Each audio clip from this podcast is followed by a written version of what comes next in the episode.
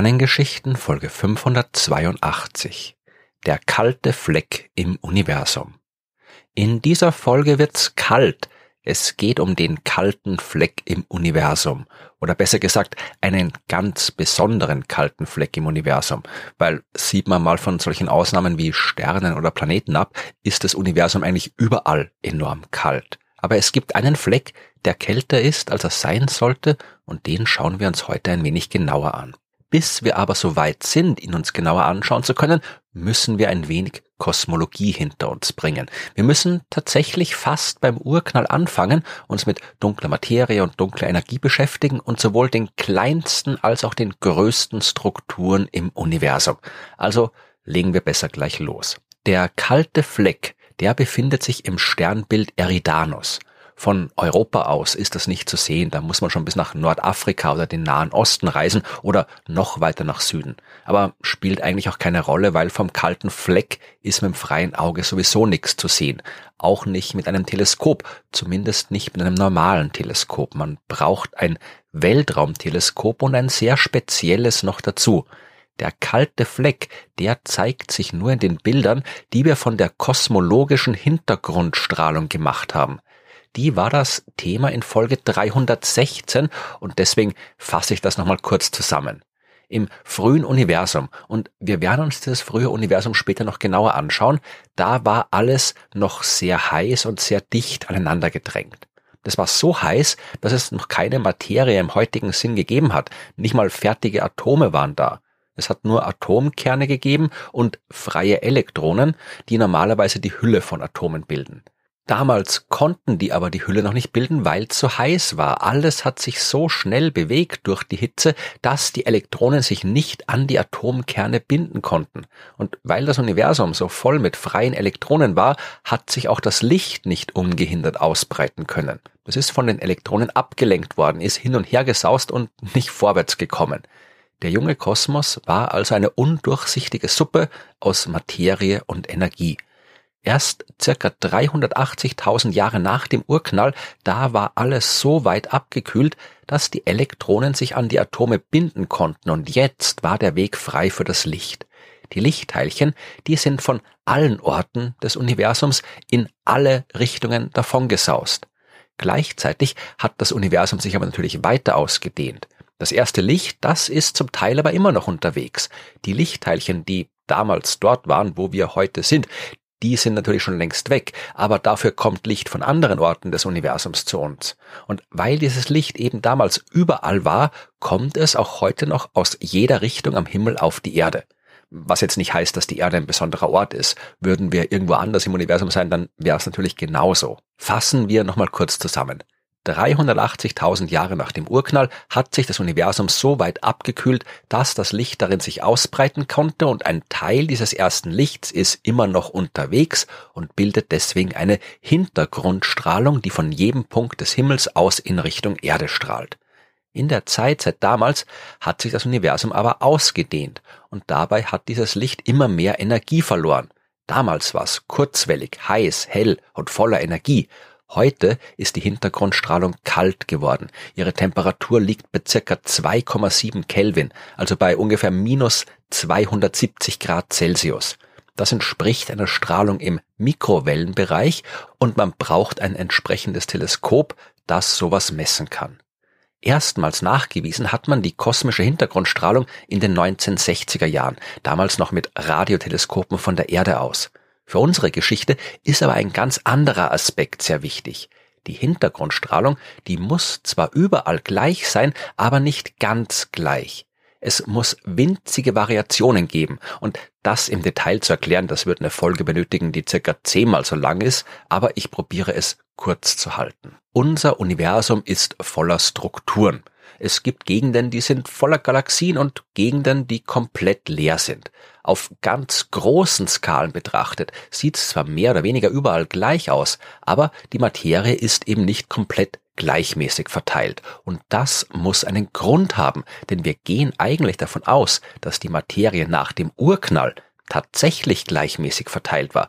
Es gab keine Ecke des Kosmos, wo der Urknall einen großen Haufen Zeug hinentstehen hat lassen und eine andere, die er übersehen hat. Meine, so ist es nicht gelaufen. Wie es gelaufen ist, das stellen wir uns circa so vor. Das gerade entstandene Universum war voller Energie, die dafür gesorgt hat, dass der Raum sich ausdehnt und zwar absurd schnell. Das ist die Phase der kosmischen Inflation, über die ich in Folge 573 schon gesprochen habe. Nach dieser Phase, in der sich das Universum in unvorstellbar kurzer Zeit, unvorstellbar weit ausgedehnt hat, hat die Inflation geendet. Und dabei ist die Energie, die die Inflation angetrieben hat, in Materie umgewandelt worden. Wir haben jetzt also ein Universum, das immer noch winzig ist, aber unvorstellbar dicht und vor allem komplett gleichmäßig dicht gefüllt mit heißer Materie. Wie gesagt, das war eine sehr vereinfachte Version der Geschichte. Und wenn das schon alles wäre, dann müsste das Universum heute ganz anders aussehen. Weil wenn die Materie wirklich komplett gleichmäßig verteilt gewesen wäre, dann wird es keinen Grund geben, warum sich daran was ändern sollte. Die Gravitationskraft wäre an jedem Punkt des Universums genau gleich stark, weil überall gleich viel Materie ist, würde jeder Punkt des Universums genauso viel Gravitationskraft ausüben wie jeder andere Punkt. Es gäbe ein Gleichgewicht und nichts ändert sich. Das Universum wird zwar expandieren und abkühlen, aber es gibt keinen Grund, warum die Materie sich zusammenballen und sowas wie Sterne oder Galaxien bilden sollten. Die haben sich aber gebildet und das liegt an der Quantenmechanik.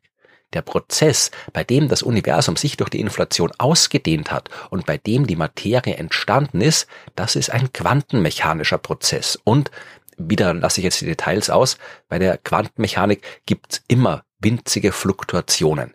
Diese mikroskopischen Quantenvariationen, die sind durch die Inflation dann quasi aufgeblasen worden und die Materie im jungen Universum war eben nicht exakt gleich verteilt.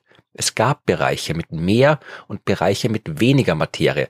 Der Unterschied war winzig, aber gerade groß genug, dass das Gleichgewicht nicht mehr vorhanden war, dass die Materie sich zusammenballen konnte und dass die Strukturen entstehen konnten, die wir heute sehen. Wenn die Materie damals aber nicht komplett gleich verteilt war, dann muss auch die Temperatur der Hintergrundstrahlung leicht unterschiedlich sein.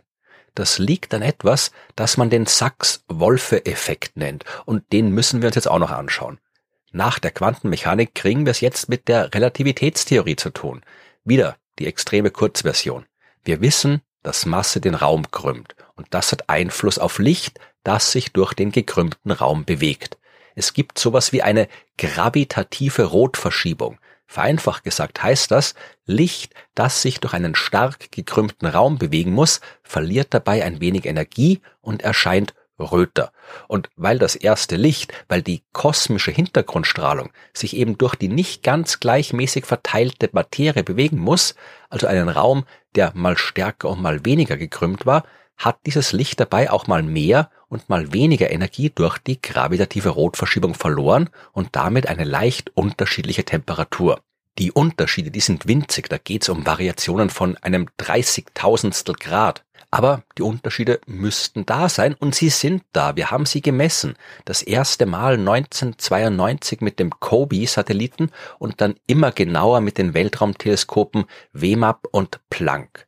Wir wissen, wieder aus diversen quantenmechanischen Gründen, dass die Variationen der Temperatur in der kosmischen Hintergrundstrahlung nicht beliebig ausfallen können.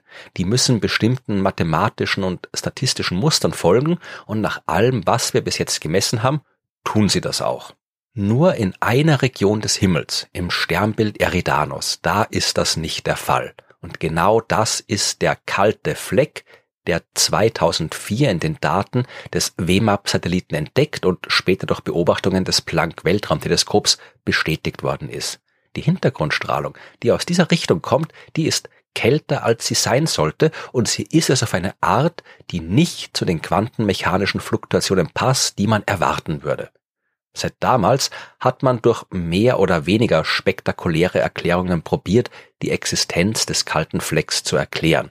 Zu den spektakulären Erklärungen gehört die Hypothese, dass der kalte Fleck quasi der Abdruck eines anderen Universums ist, das mit unserem verbunden war, bevor die beiden durch die extrem schnelle Expansion bei der kosmischen Inflation getrennt worden sind.